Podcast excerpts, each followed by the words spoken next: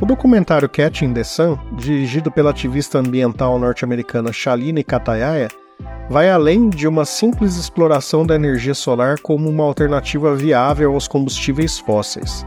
Ele é um estudo profundo da corrida global para liderar o movimento de energia limpa, abordando uma gama de questões que vão desde a geopolítica e economia até a justiça social. O filme nos apresenta uma variedade de personagens: um trabalhador americano desempregado, um ativista do movimento Tea Party e um empresário solar chinês. Cada um deles representa uma faceta da complexa tapeçaria que é a transição global para energia limpa no século XXI. A narrativa do documentário é habilmente construída em torno da premissa de que a energia solar não é apenas uma alternativa ecológica, mas também uma solução econômica e social. O filme segue dois projetos paralelos, um nos Estados Unidos, focado em treinar residentes de bairros carentes da Califórnia para instalar painéis solares, e outro na China, onde um empresário bem-sucedido desenvolve e exporta tecnologias solares. A comparação entre os dois é reveladora e um tanto desanimadora.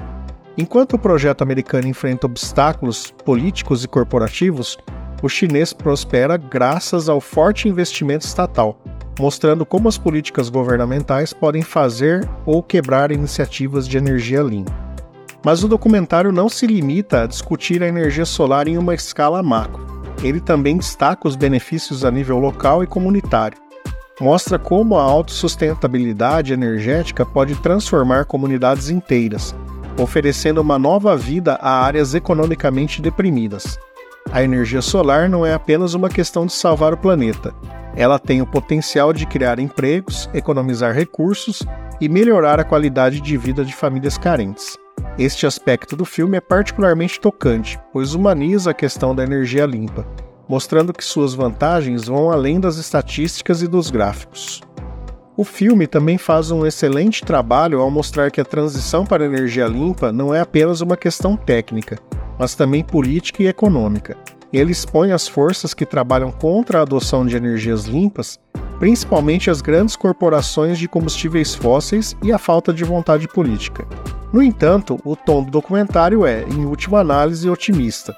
Ele sugere que a mudança é não apenas possível, mas inevitável, especialmente se houver um esforço coletivo para superar obstáculos.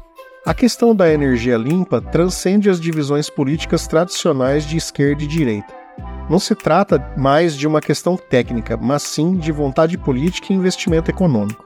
O documentário Catching the Sun faz um excelente trabalho ao ilustrar essa realidade, mostrando que a energia solar não é apenas uma opção verde, mas uma necessidade urgente e uma oportunidade econômica. O filme nos convida a refletir sobre o tipo de futuro que queremos construir.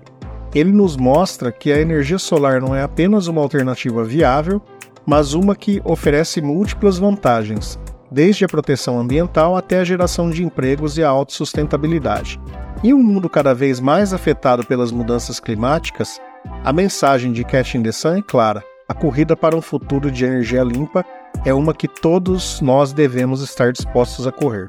Em resumo, Catching the Sun é mais do que um documentário sobre energia solar, é um apelo à ação, ele nos desafia a olhar além das manchetes e das políticas partidárias para ver o verdadeiro potencial da energia solar como uma força para o bem em múltiplas dimensões da vida humana. Se há uma lição a ser tirada do filme, é que a transição para a energia limpa não é apenas uma inevitabilidade técnica, mas uma escolha moral e social que tem o poder de transformar nosso mundo para melhor.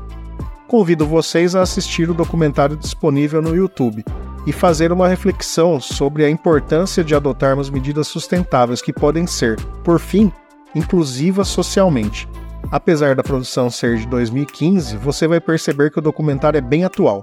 Por hoje é só e até o próximo episódio.